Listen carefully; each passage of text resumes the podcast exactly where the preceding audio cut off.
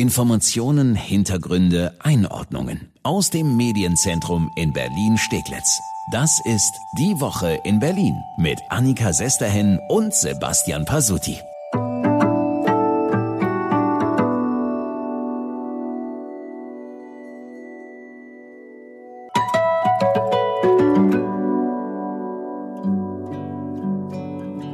Ja, leider habe ich damit gerechnet ähm, und bin auch der Meinung, dass das noch viel, viel länger dauert für uns Gastronomen, weil wir die Ersten sind, die schließen und die Letzten, die wieder öffnen werden.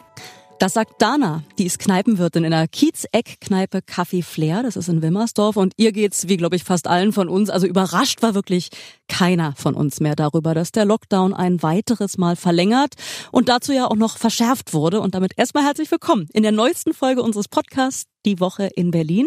Immer freitags fassen wir für Sie zusammen, was Berlin besonders bewegt. Und das ist ja jetzt die erste Folge im neuen Jahr, Pasuti. Frohes Neues. Oh ja, wünsche ich dir auch. So viel Zeit muss sein. Ne? Frohes äh, 2021. Äh, und wir müssen ja leider sagen, es geht so weiter. Lockdown, ahoi, du hast es schon gesagt. Der Lockdown geht weiter bis mindestens Ende Januar, bis Ende des Monats. Eine erneute Verlängerung wieder mal darüber hinaus ist äh, wahrscheinlich in den Februar, schätze ich mal, geht das mindestens noch. Und es ist eben nicht nur eine Verlängerung, sondern auch eine Verschärfung. Die Maßnahmen, die wir heute beschlossen haben, sind einschneidend, Sie sind angesichts der Lage härter gerade was Kontaktbeschränkungen anbelangt, zum Teil auch was in Hotspots Bewegungsmöglichkeiten anbelangt. Die neuen Kontaktbeschränkungen, die Kanzlerin Merkel meint, ab jetzt dürfen wir uns nur noch mit Personen des eigenen Haushalts und mit maximal einer weiteren Person eines anderen Haushalts treffen. So ähnlich kennen wir das ja auch schon. Für Berlin gibt es da aber auch eine Sonderregelung und das ist wirklich mal neu. Es wurde tatsächlich mal an eine Gruppe gedacht, die sonst in schöner Regelmäßigkeit komplett ignoriert und vergessen wird, nämlich Berlins Alleinerziehende. Ja, da gibt es eine Ausnahme. Bei Alleinerziehenden werden die Kinder in Berlin nicht als weitere Personen mitgezählt. Äh, als Beispiel, ein alleinerziehender Vater darf also zusammen mit seinem Kind einen befreundeten Haushalt besuchen.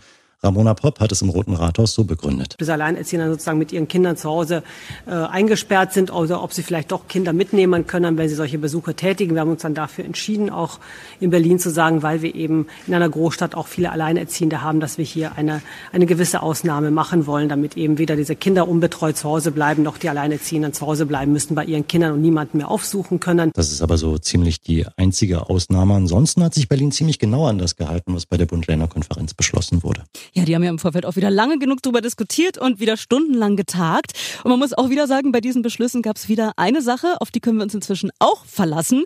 Es gab wieder mal einen Beschluss, der für komplette allgemeine Verwirrung gesorgt hat. Stichwort die 15-Kilometer-Regel. Äh, ich war auch total konfus, muss ich sagen. Ja, das war spannend zu verfolgen. Diese 15-Kilometer-Regel haben echt viele falsch verstanden. Ich auch. Große Diskussionen gab es zum Beispiel in den sozialen Netzwerken und auch viele Witze. Übrigens, die BVG mit ihrer Kampagne Weil wir dich lieben, die sind ja für witzige Sprüche im Netz bekannt. Die haben zum Beispiel ganz schnell einen Witz im Netz rausgehauen.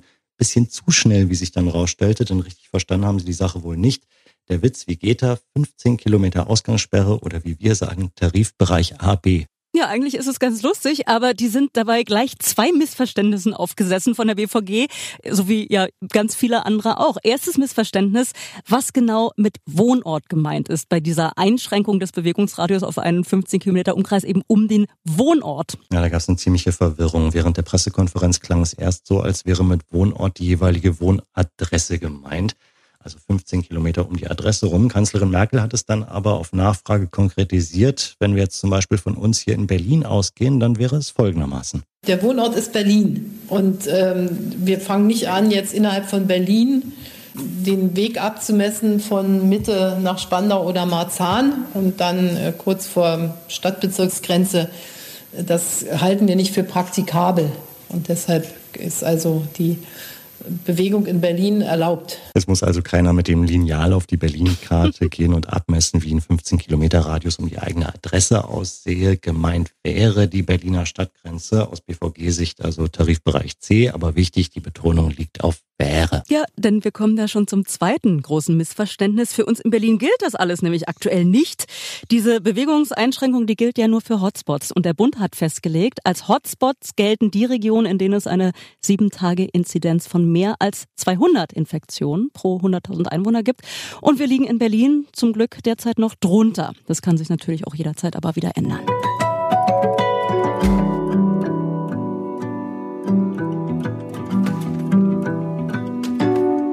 Der Corona-Krisengewinner. So hat der Spiegel Michael Müller vor drei Wochen genannt, weil er sich angeblich so gut macht als Chef der Ministerpräsidentenrunde. Ja, nur wir können uns diesem Lob nicht so ganz anschließen, jedenfalls nicht, was seine Arbeit hier in Berlin betrifft. Nicht wirklich. Am Dienstagabend hat Michael Müller sinngemäß nämlich noch gesagt, die Schulen jetzt zu öffnen, das sei ein Abenteuer, das niemand eingehen sollte. Mhm, da hat er nochmal drüber geschlafen, aber ist dann dabei geblieben. Am Mittwoch früh hat das ungefähr nämlich nochmal so wiederholt und dann wenige Stunden später, weiß ich nicht, ob er dann nochmal drüber geschlafen hat, Mittagspause oder so. Jedenfalls hat er dann seine Schulsenatorin Sandra Scheres vorgeschickt und die hat verkündet, ab Montag gibt's wieder Präsenzunterricht für alle abschlussrelevanten Klassen hier in Berlin. Das sind gar nicht so wenige. Das betrifft rund 100.000 Schülerinnen und Schüler. Ja, zum Beispiel die Abiturienten. Und dann ist es, geht's noch weiter. Eine Woche später sollen nämlich noch die Grundschüler dazukommen. In halber Klassenstärke zwar, aber trotzdem vor Ort dann. Und wenn die Schulen wollen, so steht es wirklich in diesem Beschluss, dann können die auch Mittagessen anbieten. Ja, und das verstehe mal, wer wolle. Ne? Außerhalb der Schule dürfen die Kinder also künftig nur noch eine haushaltsfremde Person treffen. Haben wir gerade drüber gesprochen. Und in der Schule wird sich dann schön getroffen in der Kantine vor der Schule. Da werden sich alle munter mischen. Es ist wirklich was ein Blödsinn. Und weil es da ordentlich Gegenwind gab, ist Müller inzwischen auch so ein Stück zurückgerudert. Das hat er uns jedenfalls auf Nachfrage gesagt. Wenn unsere Infektionszahlen es nicht hergeben, wird auch weiterhin an der Schule leider vieles nicht möglich sein. Wenn wir uns gut entwickeln, hoffe ich sehr, können wir dann auch in, mit dieser Schrittfolge wieder guten Präsenzunterricht anbieten. Ja, ich hoffe und wenn und hm, was heißt das jetzt? Es weiß keiner so genau. Es ist einfach mal offen, ob Montag nun für die ersten Schüler der Schulbetrieb wieder losgeht oder nicht. Könnte sein, könnte nicht sein. Ja, wir sind ja alle flexibel, wa? Ja, es drängt sich bei mir auch noch so ein bisschen so ein Verdacht auf. Ich kann zwar auf der einen Seite verstehen, klar, die Lehrer wollen lieber nicht in die Schule, Ansteckungsrisiko, die Eltern, viele Eltern wollen ihre Kinder auch nicht in die Schule schicken. Andererseits sagt die Teile der Politik, der Senat, na ja, aber die ärmeren Kinder sollen nicht zu Hause bleiben, die sollen am besten in die Schule. Kann ich alles verstehen, aber ich habe da so ein bisschen so einen Verdacht, vielleicht muss dieser Präsenzunterricht auch nur sein, weil Berlin es immer noch nicht hinbekommt, eine brauchbare digitale Lernplattform auf die Beine zu stellen auf die sich wirklich dann alle Lehrer gleichzeitig einwählen können. Klappt ja immer noch nicht. Ja, man hört ja echt von ganz vielen Eltern da absolute Katastrophen. Man sitzt dauernd starrend vom Computer und wartet darauf, dass irgendwas lädt oder irgendein Passwort äh, geht nicht oder was. Naja, also es wäre auf jeden Fall ein richtig fatales Signal, wenn diese Entscheidung damit zu tun hat. Also wenn die Schülerinnen und Schüler wirklich nur zurück in die Klassen müssten, weil Berlin immer noch digitales Entwicklungsland ist.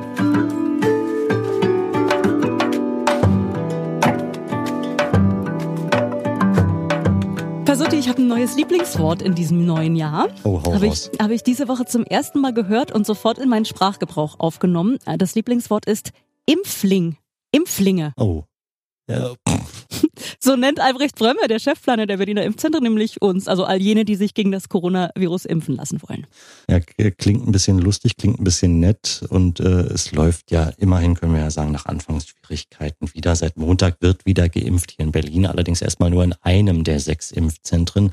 Nur das größte, die Arena in Treptow, wurde in Betrieb genommen. Zwischen den Jahren wurden die ersten Berliner gegen das Coronavirus geimpft. Das waren hauptsächlich Pflegekräfte, aber dann wurde wieder pausiert, weil es Probleme mit der Nachlieferung des Impfstoffs gab und weil auch nicht genug, da sind wir wieder bei den Impflingen, da kamen nicht genug. Nun geht's weiter mit den ältesten Berlinern. Wichtig ist aber einfach vorbeifahren, das geht nicht. Das ist alles minutiös geplant, sagt Albrecht Brömme. Es geht ausschließlich, wenn man eine Einladung hat, wenn man einen Termin gebucht hat und dann muss man zu diesem Termin auch ziemlich genau kommen, sonst würden wir warteschlangen produzieren. Die Termine werden im 5-Minuten-Slot vergeben. In dieser Woche fangen wir mit den über 90-Jährigen an. Davon sind viele noch munter und wir freuen uns, wenn sie hierher kommen. Zweieinhalbtausend Einladungen wurden bisher verschickt und vor Ort ist natürlich das Hygienekonzept total wichtig. Wie so ein Impfgang genau abläuft, das hat uns Brömme so erzählt. Das ganze Prozedere dauert für einen, den einzelnen Impfling etwa eine Stunde. Das haben wir auch schon so bestätigt bekommen. Das war auch der Plan. Und wir können hier maximal 350 Impflinge gleichzeitig drin haben, denn wir müssen ja unter Corona-Bedingungen mit Abständen und so weiter arbeiten. Und die einzelnen Kabinen zum Registrieren haben auch die entsprechenden Abstände.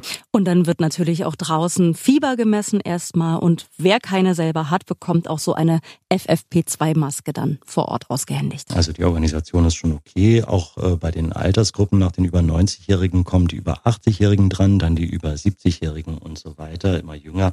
Und wie gesagt, sobald Impfstoff da ist, öffnen dann auch die anderen Impfzentren. Und da gab es diese Woche eine weitere gute Nachricht. Die Europäische Arzneimittelaufsicht EMA hat grünes Licht für den Corona-Impfstoff des US-Herstellers Moderna gegeben. Und die EU-Kommission hat den Impfstoff zugelassen. Praktisch an dem ist, dass er im Gegenteil zu dem Impfstoff von BioNTech nicht so kompliziert gelagert werden muss. Während der BioNTech-Impfstoff nur bei minus 70 Grad haltbar ist, ist der von Moderna in einem normalen Kühlschrank, wie wir ihn zu Hause haben, haltbar. Ja, das ist schon deutlich praktischer. Und es klingt zumindest so, als könnte es jetzt wirklich mal richtig losgehen. Denn genug Platz für alle zu Impfenden hätten wir ja. Allein in Treptow zum Beispiel in der Arena mit 6500 Quadratmetern können pro Tag theoretisch 4.500 Berliner und Berlinerinnen geimpft werden. Ja, und so langsam läuft das ja mit der Impfstofflieferung auch an. Knapp 30.000 Impfdosen von BioNTech werden jetzt äh, noch heute, wo wir aufzeichnen, am Freitag erwartet, also am 8. Januar. In den Lagern liegen auch noch fast 30.000 Dosen. Das liegt daran, dass der Impfstoff zurückgehalten wird für die zweite Impfung. Und in der kommenden Woche wird dann auch zum ersten Mal der zweite Impfstoff, der von Moderna in Berlin eintreffen. Berlin bekommt da am Anfang knapp zweieinhalbtausend Dosen von Moderna. Ja, und wenn dann wirklich genug Impfstoff da ist, dann öffnen auch die fünf weiteren Impfzentren. Wir haben ja noch genug. Allerdings auch eine typische Berlin-Geschichte. In einem dieser Impfzentren, nämlich in dem am Flughafen Tempelhof im Hangar 4, da gibt's aktuell ein kleines Problem. Ja, und es ist ein tierisches Problem, denn da wohnen Tauben und die sehen nicht ein, aus ihrem Domizil da auszuziehen, nur weil sie demnächst geimpft werden soll. Aber du kannst es dir vorstellen, Tauben und äh, klinische Reinheit äh, mm, mm, nicht zu vereinen. Die Tauben müssen weg. Dazu wird erstmal ein Loch im Deckenbereich mit Draht verschlossen und dann kommt ja der Falkner. Ja, Wahnsinn. Ähm, vielleicht schnallen es die Tauben vorher und ziehen lieber aus, weil sonst kommt der Raubvogel und der wird dann auf sie gehetzt. Ja, Passot, die haben wir doch hingekriegt. Erste Folge im neuen Jahr. Danke auch, dass Sie reingehört haben in unseren Podcast Die Woche in Berlin. Und wir hören uns bald wieder. Am nächsten Freitag nach unserer kurzen ja, Pause äh, gibt es unseren Podcast jetzt wieder jede Woche. Immer freitags fassen wir die Top-Themen der Woche für Sie zusammen. Zu finden über das Podcast gibt auch auf berlinerrundfunk.de und erst2.de. Ja, und wir freuen uns auch, wenn Sie uns eine gute Bewertung da lassen bei iTunes, uns bei Spotify folgen oder so einfach ganz klassisch weitersagen und Ihren Freunden empfehlen. Vielen Dank und bis dahin eine schöne Woche. So sieht's aus. Tschüssi.